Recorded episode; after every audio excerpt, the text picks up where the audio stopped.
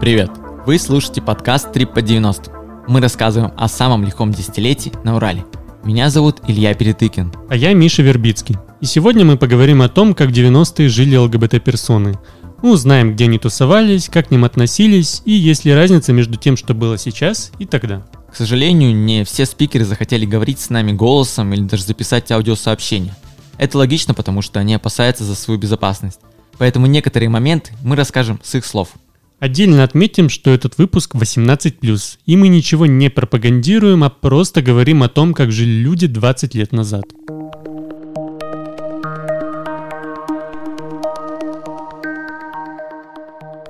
Когда монархия пала и появился Советский Союз, э, власти написали свои законы, где не забыли ввести уголовную ответственность за однополые союзы. Только вдумайтесь, за 60 лет существования этой статьи осудили более 38 тысяч мужчин. В Советском Союзе гомосексуализм официально считали позорным и преступным, но нельзя сказать, что только власти презирали представителей ЛГБТ. По данным опроса социологов от 1987 года, треть советских людей высказались за ликвидацию гомосексуалов, еще столько же за их социальную изоляцию. Но даже в таких жутких, жестких условиях представители ЛГБТ все равно умудрялись жить. Каким квир-сообщество было в 90-е, рассказывает социальный антрополог Анна Головина. В недавнем исследовании она описала практики маргинализации квир-персон, а еще рассказала о том, как они адаптировались в сообществе. Период был достаточно значимым и в целом поворотным для развития сообщества, и на это повлияло несколько факторов. Во-первых, период с 80-х по начало 90-х годов был, так сказать, переходным. Это период, в который зарождаются первые ЛГБТ-организации в России, это период, в который появляется первая ЛГБТ-пресса, и тот период, в котором происходит консолидация комьюнити на каком-то даже всероссийском уровне. Так уже в 1989 году создавалась ассоциация, ассоциация социальных меньшинств во главе с Дебрянской и Романом Калининым, которая ставила одной из своих целей и задач борьбу с существованием 121 статьи Уголовного кодекса РСФСР, которая предполагала наказание в том числе за э, добровольные сексуальные контакты между мужчинами. В том же году происходит начало издания э, самоиздатской газеты «Тема», которая тиражировалась достаточно широко и появлялись первые э, какие-то образцы квир-прессы в других региональных городах. И такое зарождение первых сообществ показывает, что среди геев и лесбиянок зарождалось представление о существовании, в том числе общих некоторых политических целей и задач. И то комьюнити, которое до этого существовало больше как э, то, что в историографии может называться как фратернити, да, некое братство, некое э, дружеское объединение людей, которые находятся в схожем положении, которые э, могут что-то обсудить, поделиться какими-то общими переживаниями, теперь превращается в том числе в политическую силу, которая стремится э, продвигать свои интересы. И, конечно, нельзя сказать, что это сообщество на рубеже 80-х и 90-х годов было большим, но, тем не менее, оно начинает формироваться. А также в 80-е годы происходит второй важный момент – кроме образования организации и издания прессы, это начало движения за отмену уголовной статьи. И возобновление дискуссии о существовании уголовной статьи начинается уже в 1988 году. Вообще стоит сказать, что отмена статьи и ее критика э, происходила еще в 60-е в среде юристов, э, когда на границе 50-х и 60-х годов обновлялся Уголовный кодекс. Но в тот момент статья была сохранена, и возвращение к этому вопросу происходит в перестроечные годы.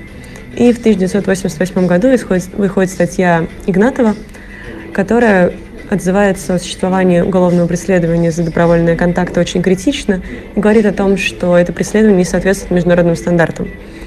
ЛГБТ-организации также продвигают эту идею и продвигают ее на уровне общественности до того, что вот в 91 году происходит фестиваль «Рок против террора», на котором, на самом деле, достаточно известные группы, типа «Аукциона», э, говорят о том, что эта статья должна быть отменена и нарушает права человека. Поэтому движение за отмену статьи тоже выступило консолидирующим фактором. И в результате две поворотные точки кардинальным образом поменяли жизнь сообщества в преддверии 90-х годов. Это 91 год и распад Советского Союза, и 1993 год. В 1991 после распада Советского Союза появилось намного больше свободы, которая выражалась, например, в отсутствии цензуры, а, в существовании большого количества возможности для перевода иностранных изданий, для перевода иностранных брошюр или для устраивания контактов с международными ЛГБТ-организациями. Также в этот момент начинает выстраиваться сотрудничество, например, с американским комьюнити, и в 1991 году проводится конференция о защите прав лесбиянок и геев в Москве, на которую приезжают американские специалисты. Например, одной из э, э, исследовательниц, которая там была, была, э, была Соня Франета, которая после этого написала книгу о геях и лесбиянках в Сибири в 80-е и 90-е годы.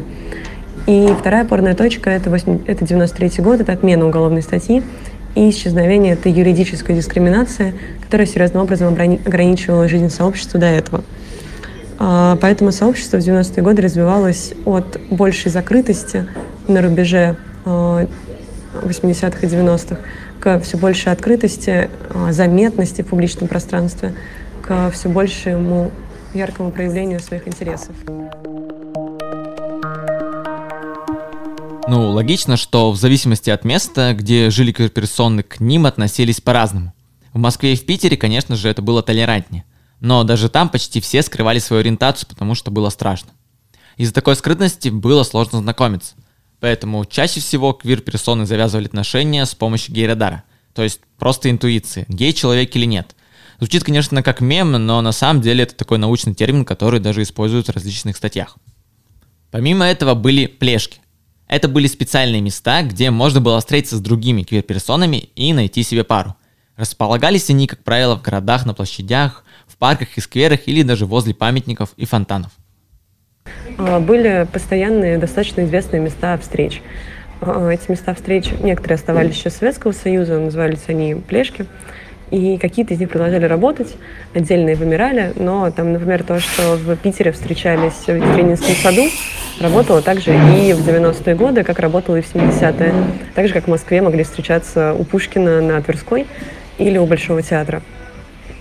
Параллельно с этим в столицах открывались первые ЛГБТ-клубы или э, в клубах выделялись отдельные дни, посвященные там встречам мужчин или встречам только женщин. Например, э, Дебрянская была одним из создателей клуба «Три обезьяны». Были другие заведения, э, проводившие специализированные вечеринки, дрэк-шоу, поэтому здесь такая ночная субкультурная жизнь процветала. Также в этих городах работали ЛГБТ-организации.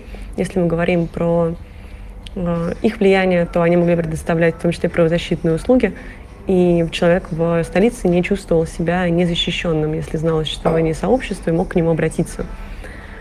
Э, при этом в городах поменьше, в городах регионального значения, конечно, насыщение жизни такими событиями снижалось.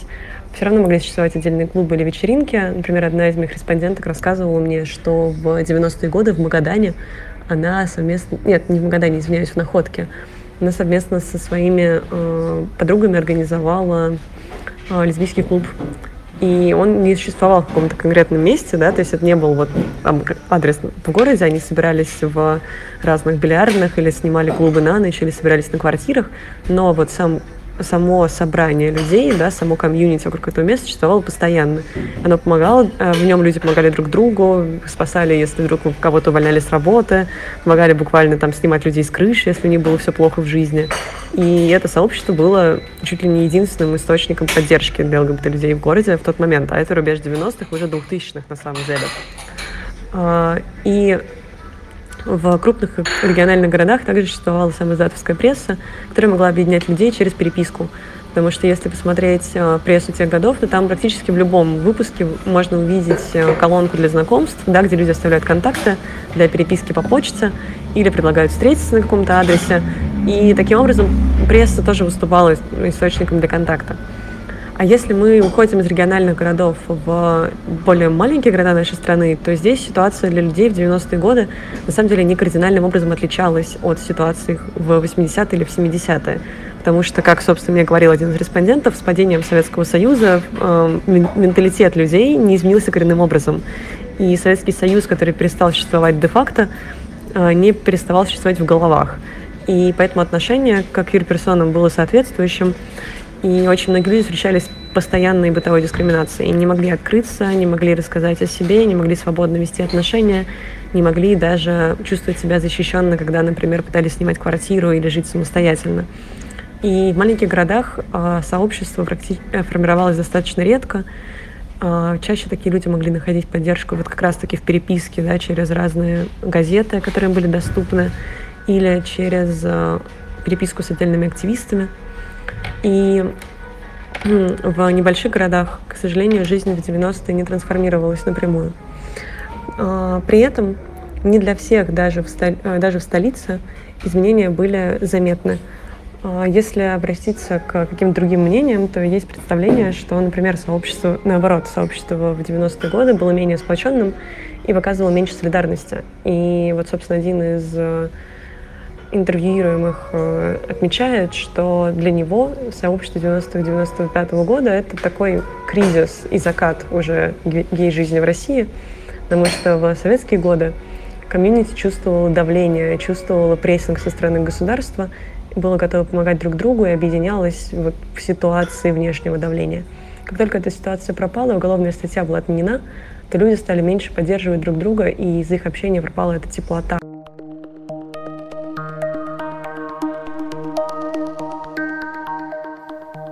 Плане ЛГБТ-комьюнити Екатеринбург ничем особым не отличался от других крупных городов. Квир-персоны здесь также собирались на плешках и других камерных площадках. Яркой точкой на ЛГБТ-карте Екатеринбурга 90-х называют Плиту. Эта площадка начала работать в 1997 году. Она располагалась в доме актера в двух шагах от мэрии города. Там проходили секретные вечеринки. Собиралось, впрочем, немного людей, да и шоу не было, вспоминают очевидцы. Когда в 98 году об ЛГБТ-тусовках узнало руководство, то сотрудника, который их проводил, уволили, а вечеринки сразу же прекратились. Еще важной частью ЛГБТ-культуры было травести. Это когда мужчины перевоплощаются в женщин. Да и в целом этот тренд актуален и сейчас. Как раз таки в 90-е он только набирал популярность, и это возникло из-за того, что по городу появлялись различные ЛГБТ-вечеринки. В целом тренд, конечно же, был не только по Екатеринбургу, но и по России – потому что тогда по стране тоже открылось много гей-клубов. С ними стало и много травести. Как вообще появилась травести-тусовка в Екатеринбурге, что на ней происходило, кто приходил, нам рассказала травести-артистка Марта Катастрофа. Она как раз-таки все это застала. Травести-шоу я начала заниматься абсолютно случайно. Я всегда была женственной, элегантной пидорасочкой, так скажем. А, и э, знакомые, которые уже двигались в травести-шоу города Екатеринбурга, а, предложили мне поучаствовать в конкурсе. Я пришла, была великолепна и чудесна, и как-то вот все понеслось, а, задвигалось и запрыгалось. 90-е для меня это было золотое время, великолепное. Люди имели деньги, не знали, куда их потратить, следовательно, свободных денег было больше, но сексуальное желание было всегда. Не было этих сайтов для знакомств, где можно было однополым, так сказать, а, вещам свершиться. И поэтому люди смело абсолютно знакомились на улицах, в барах и так далее. Я была молодая, яркая, как сейчас я понимаю, вызывала сексуальное желание у мужчин и они смело со мной знакомились. У меня с этим не было проблем. А если сейчас не понять кто гей кто не гей по внешности такая мода так скажем да а, этот метросексуализм и так далее то в те времена гомосексуалиста было видно из общей серой опять же так скажем толпы. Сексуальное образование по крайней мере в лгбт было ну, на низах поэтому все довольствовались э, анальным сексом без клизмы чего-то там еще а сейчас в наше время сексуальное образование ну на достойном уровне. Травести шоу в те времена было как э, произведение искусства и люди опять же возвращаемся к тому что было больше денег свободных не на что было тратить. Поэтому а, травести шоу были чуть ли не на каждой свадьбе юбилее и так далее чего нет сейчас потому что сейчас у людей действительно нет свободных денег а в девяностые мы были единицы. Поэтому, конечно же, все большие деньги сливались именно в нас. Но и опять же, в те времена, где человек а, мог увидеть травести, конечно же, где-то в клубе или вот на каком-то а, мероприятии. Вот как раз если мы говорим про 90-е, в 90-е в травести шли э, более э, образованные люди-то, чем сейчас. Сейчас идут в травести от скуки, лишь бы попрыгать, лишь бы побегать, лишь бы накрасить морду. А в 90-е это в основном были люди-то как, хоть как-то относящиеся к искусству.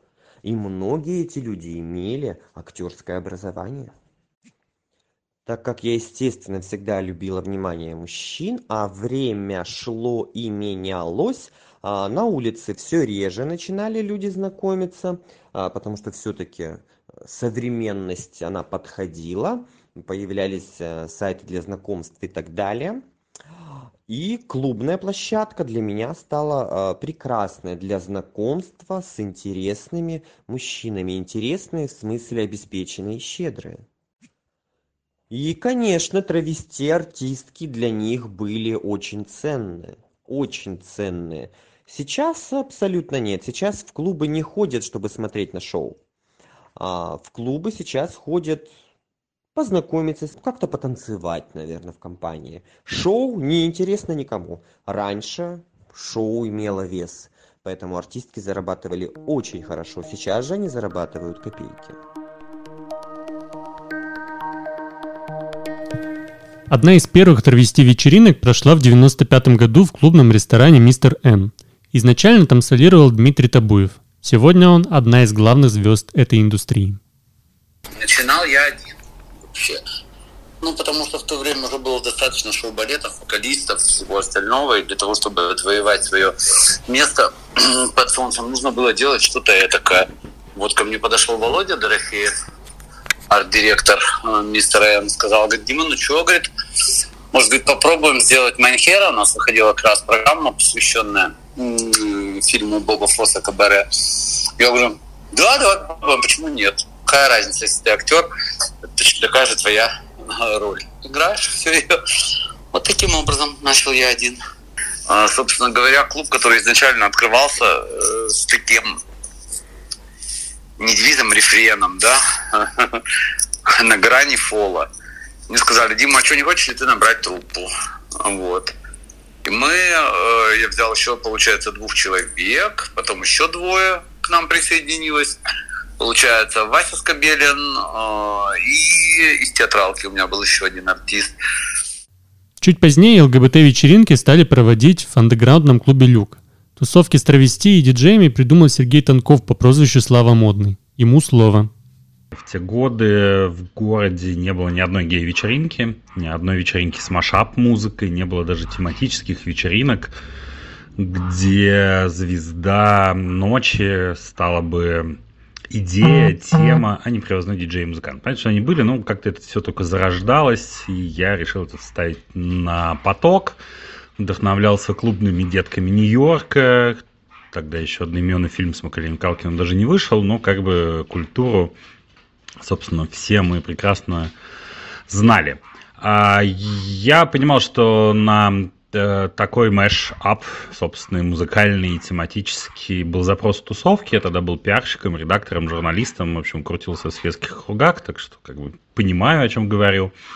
Вот, поэтому идея заключалась в том, чтобы соединить вот клубных деток э, с запросами тусовки и дать вот такую вечеринку, такую серию вечеринок для светского Екатеринбурга, э, где гостями бы стали не только ЛГБТ-комьюнити, но и светские э, персонажи, собственно, герои светской сцены. Вот, Денис Плотников, собственно, владелец Люка, согласился быстро, по крайней мере, я не помню никаких сопротивлений, я был тогда тусовщиком в Люке, почти там жил, помогал с пиаром по каким-то вопросам, вот, ну и как-то сказал ему у бара, давай попробуем, поначалу по раз в месяц, а дальше как пойдет. Он сказал, да, давай, и вот, собственно, так все и началось. Вот сначала мы делали раз, два раза в месяц, потом раз в четверг, А потом эти четверги часто даже перегоняли и по трафику, и по выручке, и выходные вместе взятые. Поскольку это было что-то новое, идея была в музыке, в людях, в переодевании клуба, а, не было поначалу даже никакого шоу, и весь этот коктейль, аура гей-вечеринок, она как бы сразу же начала пользоваться спросом, это было что-то новое, и, соответственно, вечеринки стали приходить завсегдатай Люка, Люка и ее светская часть, по крайней мере. А, ну и как-то все смечилось, и тусовка, и ажиотаж, и богатая фантазия там, меня, моей команды. Каждый раз мы что-то придумывали с точки зрения темы. А, было как-то весело. Вот. К слову, квиры, собственно, травести актеры и шоу появились как-то случайно, без моей инициативы. Как-то просто вот пришли люди, говорят, хотим тусить и быть у тебя тут травести актерами. Я говорю, ну, делайте, что хотите. Потом уже мы начали из них делать э, что-то наподобие шоу. И там, по крайней мере, один из них и ныне на сцене, это «Бомба Киберсиси». Где-то в 2002 а, году начался вот этот скрепный, скрепная революция и обкатывание гомофобной риторики. А, соответственно, все как-то сглохли, ну, и я стал это все проводить, поскольку это стало просто быть опасно для меня в том числе. А, поэтому под, нечто подобное проводилось по воскресеньям в Малахите, шоу Димы Табуева из Дивана устраивал такие открытые вечеринки, они не были официальными гей-вечеринками, но там было травести шоу, и это были такие неофициальные э, квир-пати. Вот, но без переодеваний, просто шоу такое вот кабаре.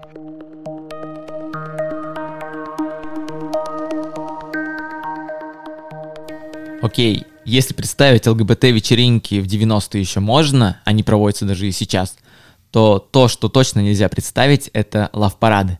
А ведь именно он прошел прямо в центре города в начале нулевых. Его провел клуб «Малахит». Но цель у лав-парада была простая и корыстная. С помощью акций хотели привлечь внимание к вечеринке. Поэтому танцоры клуба, стриптизерши, травести-артисты просто прошли по главной улице города до плотинки. В руках у них были шары, ЛГБТ-атрибутика, а из колонок играла музыка. Ведущий вечеринки, на которую как раз таки собирали народ, Дмитрий Табуев, вспоминал об этом дне так. Пришла бы такая идея, мы закрываем типа сезон на лето, ну и открываемся типа под э, день города дальше. Нужно было ну, создавать какую-то вечеринку. В июне уже достаточно проблематично собрать гостей. Вот. Ну и родилась так идея, да, что давайте сделаем типа любовь может быть разной, самое главное, она должна быть безопасной, э, потому что был партнер у нас, Э, компания, которая занимается э, производством презервативов, порядка 10 презервативов разбрасывали по этой, да, по, в принципе, очень небольшому маршруту Луначарского, Первомайская, до, Плотинка, до Плотинки. На Плотинке мы разворачивались ехали обратно. Собирали ну, за собой толпу, и все, кто могли себе позволить, если кто хотели пойти на вечеринку, они заходили за нами в клуб. Все это сработало раз, как промо-компания, все, и потом мы ее повторили еще несколько раз. Подобные воспоминания о мероприятии остались и у Василия Скобелина. Мы просто в костюмах, нарядные, э, всем нашим клубам, то есть балет, трансы, спайсы, в общем, все в кучу. Мы просто, нас привезли на плотинку, мы погуляли по плотинке, пообщались с людьми. Тогда еще особо сотовых телефонов не было для того, чтобы делать селфи пообщались, потусовались, рядом с нами шла охрана и пешочком вернулись в свой клуб. То есть это было первое самое, это была всего лишь рекламная акция, такая на грани фола. То есть не было ни каких-то там музык, процессий, там еще чего-то. Это вот э, предпоследний лав-парад, по-моему, шестой, что ли, год, помню. Это вот тогда мы уже шли, что за нами шла огромная толпа, демонстрация, там все эти вещи, там милиция ехала с нами, в общем. А изначально это было просто задумано, как выйти и заявить о себе как о клубе. Как мы уже говорили, к ЛГБТ еще с советских времен относились плохо. В 90-е ничего особо не изменилось. Да, насилие случалось редко, но это, возможно, объясняется тем, что у людей было просто больше других проблем. Насколько было опасно быть представителем сообщества в 90-е годы, сложно сказать, э, потому что, опять-таки, очень зависит от региона, да, очень зависит от менталитета людей, которые окружали человека, от того, насколько у него были выстроены доверительные отношения, например, с близкими. Но можно сказать, что в 90-е продолжало существовать явление, которое было распространено в 80-е и 70-е, называлось внутри сообщества «Ремонт». Это э, было нападение на э, геев, с целью, ну, либо просто избить их, либо, либо выманить, выпросить, либо там получить у них деньги или какие-то любые важные вещи, телефоны, кошельки и так далее. И ремонт в 90-е годы, конечно, был, и мне кажется, он принимал еще более широкий масштаб, чем в 80-е, в силу просто вообще большей криминализации в стране и возникновения а, большего количества людей, которые находились в уязвимом положении, пытались найти ну, какой-то любой, в том числе криминальный способ получить денег. И здесь тоже можно говорить о том, что обстановка в обществе могла накаляться, потому что в 90-е годы из э, лагерной субкультуры на территорию самого советского, э, постсоветского пространства проникало очень много представлений о том, что можно считать правильным или неправильным, а понятно, что, например, в лагерной иерархии любой негетеросексуальный человек оказался в самом низу. И вот это навязывание блатного тоже отражалось негативно на положении сообщества и ставило его все в более и более небезопасное положение. Поэтому можно сказать, что быть представителем сообщества было достаточно опасно, и это могло привести как к какому-то физическому насилию, так и, понятное дело, к эмоциональному насилию, которое происходило постоянно. И здесь нужно отметить, что э, оно проявлялось во влиянии, с одной стороны, бытового дискурса, то есть бытовых практик говорения о гомосексуальности, например, и это были оскорбительные слова, так называемый язык стигмы, которые человек мог слышать постоянно э, в окружающей его речи. Это могли быть оскорбления там, на уровне пидор, пидорас, петух, опущенный. И эти слова больно воспринимались э, каждым, кто мог соотнести себя с сообществом, потому что он понимал, что эти слова маркируют его сообщество как ненормальное. А также это было существование ну, и официального дискурса, который в 90-е годы понятное дело, не всегда вообще позитивно описывал э, комьюнити и характеризовал сообщество как э, э достойное прав человека.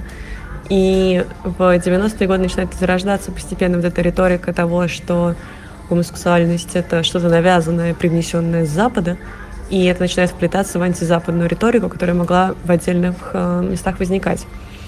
Э, сложно сравнивать это с текущей ситуацией, потому что сейчас появилось очень много новых э, методов воздействия на сообщество, очень много э, новых контекстов опасных ситуаций. Потому что, например, в 90-е годы не существовало интернет-дейтинга, значит, люди не могли попасть в какой-то конфликт, если они вдруг познакомились в том же самом э, приложении каким-нибудь э, отморозком, или если можно так говорить, который потом их забьет.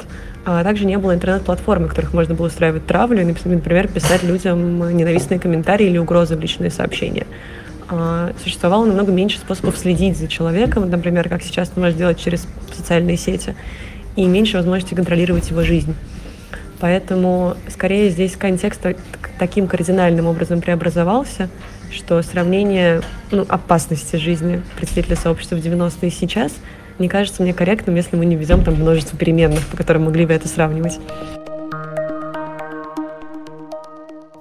90-е стали для всех временем, когда казалось, что жизнь становится свободнее.